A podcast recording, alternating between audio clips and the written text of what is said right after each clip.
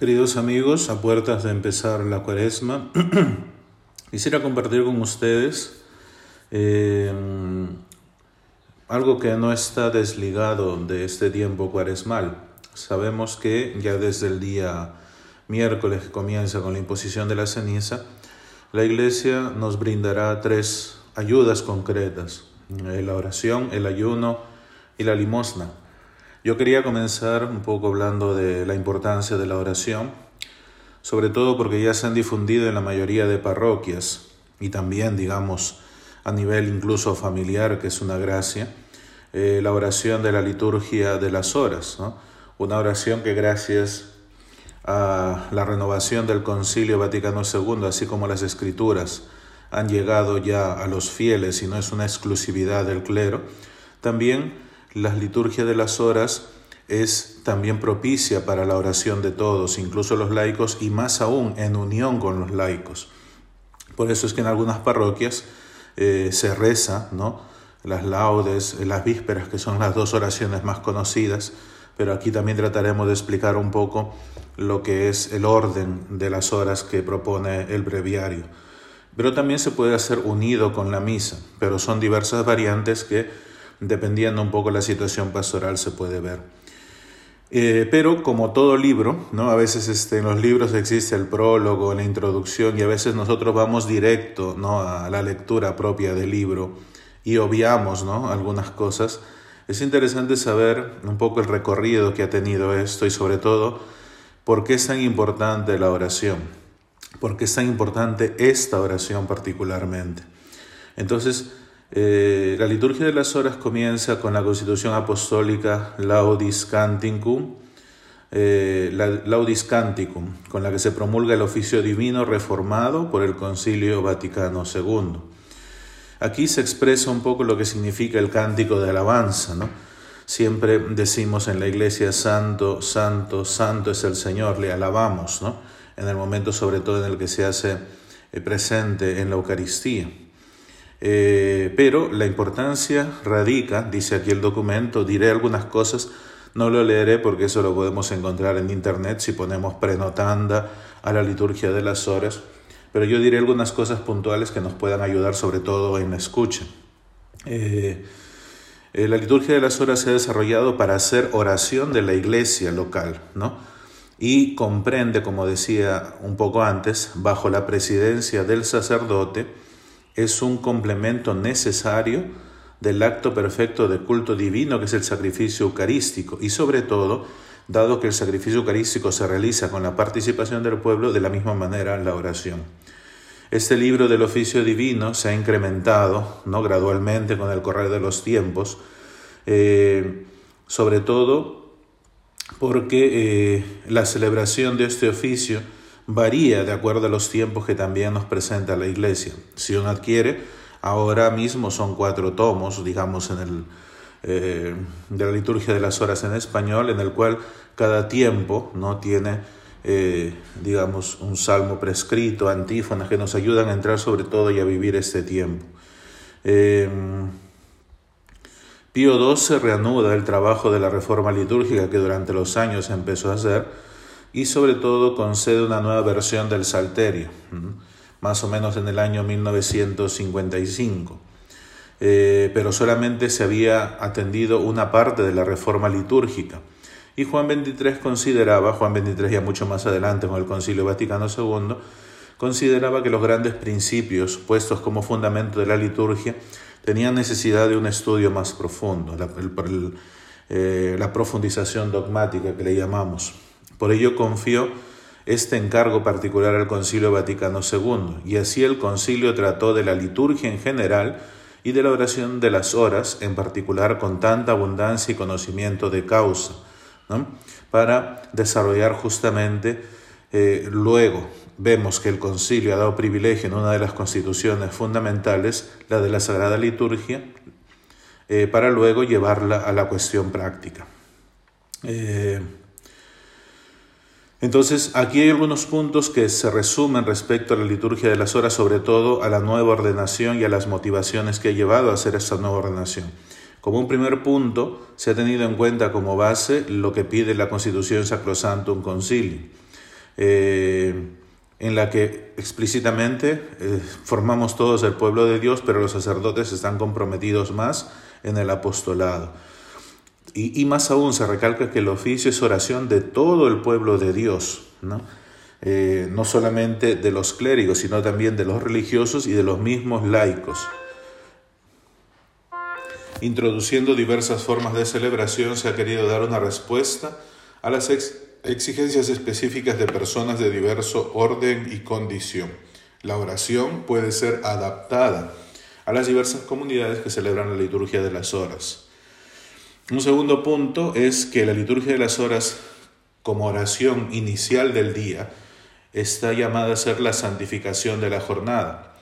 Por tanto, como decía primero también, el orden de la oración ha sido renovado, de suerte que las horas canónicas puedan ser adaptadas a las diversas horas del día. Conocemos bien que existen las laudes y vísperas, que son las dos oraciones, una de la mañana y una de la tarde, pero este, hay más oraciones que también, digamos, acompañan nuestro día. Eh, dice, más, dice también y recalca lo que ya he dicho, a las laudes y a las vísperas como partes fundamentales de todo, de todo el oficio se les ha dado la máxima importancia, ya que son, por su propia índole, la verdadera oración de la mañana y de la tarde. ¿no? Luego está el oficio de lectura, que es una oración primera, como una oración matinal o nocturna, podemos llamarlo, eh, que puede adaptarse incluso a cualquier hora del día. Ciertamente lo ideal sería rezarlo en su hora, pero es madrugada para muchos, entonces a veces se puede rezar en las laudes o se puede rezar durante todo el día y esa libertad para hacerlo.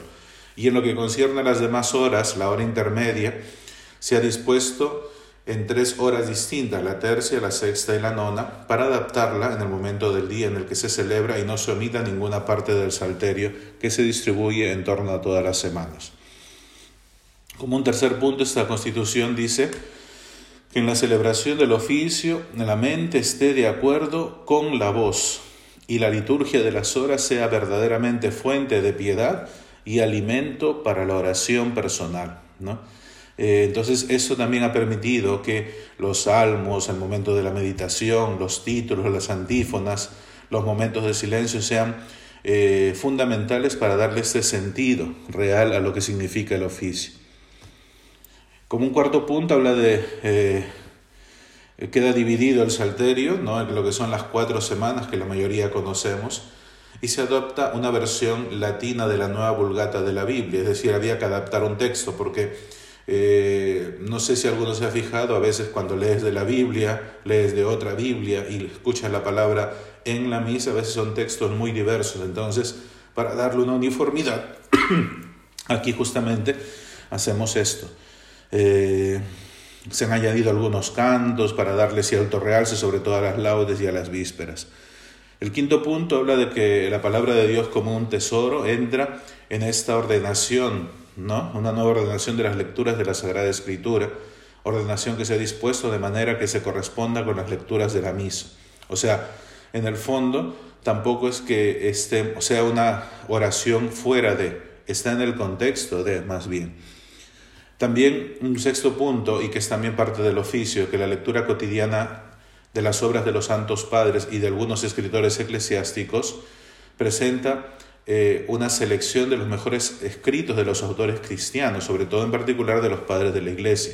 Por eso es que esto es una riqueza grandísima y es necesario que también nosotros nos demos un tiempo, sea en la mañana junto con las laudes o antes de ellas, o durante el día para rezar el oficio, que tiene lecturas muy interesantes, ¿no? sobre todo en el aspecto patrístico. Eh, luego también es interesante, el número 8 nos dice que han sido añadidas preces a las laudes con las cuales se quiere consagrar la jornada y el comienzo del trabajo. Damos por entendido que las laudes para todos es la oración primera del día, en el sentido de que se puede incluso rezar en comunidad. En las vísperas se hace una breve oración de súplica, estructurada como la oración universal y también de fin de lo que significa nuestro día, nuestra jornada. Eh, y al término de cada una de ellas ha sido restablecida la oración dominical que originalmente no estaba, la oración del Padre Nuestro. De este modo, teniendo en cuenta el rezo que se hace, que se puede hacer incluso en la misa, queda restablecido el uso ante la iglesia antigua de recitar esta oración tres veces al día. Imagínate, rezas en las laudes, en las vísperas y en la misa. Habitualmente la vida del cristiano sería esto. O sea, los tres momentos de oración del Padre Nuestro, porque son tres momentos de oración del cristiano, laudes, vísperas y la misa. Digamos el mínimo, podemos decir, porque como decía, hay más espacio de la liturgia de las horas en diferentes momentos del día.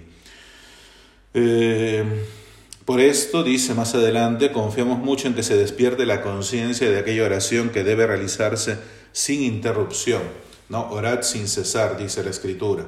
¿No? Mucha, en la espiritualidad, sobre todo oriental, se ha querido ver qué significa realmente este orad sin cesar. ¿no? Y justamente la iglesia pone durante toda nuestra jornada no solamente la oración, no solamente el sacrificio eucarístico, sino también las diversas devociones que nos llevan a entrar en la oración. De hecho, dice, eh, el libro de la liturgia de las horas está destinado a sostener la oración continuamente y ayudarla. ¿no? Entonces, el mismo hecho de estar en comunidad también es una ayuda grande, sobre todo en este tiempo cuaresmal. Eh, la oración cristiana, dirá el concilio en el documento sobre la Sagrada Liturgia, que es la oración de toda la familia humana que Cristo asocia así. En esta plegaria participa cada uno, pero es propia de todo el cuerpo. Por ello expresa la voz de la amada esposa de Cristo, los deseos y votos de todo el pueblo cristiano, las súplicas y peticiones por las necesidades de todos los hombres. Esta oración recibe su unidad del corazón de Cristo, eh, de donde se sigue que la oración de la iglesia es oración que Cristo, unido a su cuerpo, eleva al Padre. Es necesario, dirá más adelante, que mientras celebremos el oficio, cualquiera de las horas, reconozcamos en Cristo nuestras propias voces y reconozcamos también su voz en nosotros. En el fondo, ¿qué es? Que no sea repetir solamente oraciones. Incluso lo digo desde la particular experiencia, a veces en el seminario, ya con tanto tiempo de realizar las laudes y también como presbítero, uno llega a memorizarlo y son palabras repetidas y no vemos la, la riqueza, no vemos la profundidad y no vemos el espíritu muchas veces de lo que significa esto, la oración cristiana. Eh, a fin de que florezca esto es necesario acompañarla, dice, de aquel suave y vivo conocimiento de la Sagrada Escritura que respira la liturgia de las horas, no está exenta de... Eh, también dice, de suerte que la Sagrada Escritura se convierta realmente en la fuente principal de toda la oración cristiana sobre todo la oración de los salmos, que es lo que propiamente encontramos, que sigue de cerca y proclama la acción de Dios en la historia de la salvación. Si recorremos el libro de los salmos, no solamente nos habla de esta historia de salvación propia, sino que también habla de diversos estados que provoca esta historia. O sea, el hecho de que nosotros estemos inmersos en ella no implica que personalmente también tengamos ciertas reacciones respecto a la historia, a veces de duda, de alabanza, de alegría, de tristeza, de temor. No todo eso está reflejado en los salmos. Dice por eso, don, y por eso se entenderá si se promueve con diligencia entre el clero un conocimiento más profundo de los salmos, según el sentido con que se cantan en la sagrada liturgia, y si se hace partícipe de ello a todos los fieles con una catequesis oportuna. Por eso ciertamente es interesante cuando en las parroquias y todos lados podemos nosotros entrar en la oración, pero es también importante y por eso también considero un poquito, aunque sea con este momento, de poder llegar y poder entender el sentido, o sea, que no es una oración fuera de o externa de, sino que está unida a la iglesia y que también tiene su razón de ser, ¿no? No todo el día nuestro, o sea, la misa es un momento particular de nuestro día, si es que lo forma parte, porque a veces estamos acostumbrados a la misa dominical. Pues entonces la oración constante, esto también nos llama a ser parte de nuestra vida. Mm, la lectura más abundante de la Sagrada Escritura, no solo en la misa, sino también en esta liturgia de las horas, hará ciertamente que la historia de la salvación se conmemore sin interrupción y se anuncie eficazmente su continuación. Por eso rezamos, porque no es que Dios ha hecho una historia con un pueblo y ya no la hace con nosotros, sino al contrario, la sigue haciendo. Y justamente la meditación, por eso, es que encuentra un momento fundamental aquí. O sea, las lecturas, los salmos, las demás partes de la liturgia de las horas, todas confluyen en un momento de oración viva y personal, eh, en el cual nosotros, con esa oración personal, se manifiestan mejor los lazos que unen entre sí a la liturgia y a toda la vida cristiana. O sea, ¿qué sentido tiene participar de entrar en la liturgia en nuestra vida? Justamente aquí lo encontramos. Mediante, y, y podemos ver que mediante la cual se puede ofrecer en servicio de amor a Dios y a los hombres, adhiriéndonos a la acción de Cristo, que en su vida entre nosotros, que con su vida entre nosotros el ofrecimiento de sí mismo ha santificado la vida de todos los hombres, porque nadie dice que es fácil rezar, pero sí el cristiano está llamado a entrar en esa misión que Dios le ha dado de intercesión, de renovación personal y del mundo entero. Incluso tan es así y tan universal es ello que ciertamente a algunas personas es propuesto el rezo de las horas, podemos decir de una manera obligatoria o incluso hasta cierto punto legal, hablando del punto de vista canónico, por decir el clero está obligado a hacerlo. Pero dice que esta liturgia está propuesta incluso a todos los fieles, incluso a aquellos que no están legalmente, vuelvo a poner entre, entre comillas el término, no están obligados legalmente a hacerlo. ¿no? Entonces cualquier persona puede rezar, puede eh, aprender, puede entrar en este oficio divino. ¿no? Eh,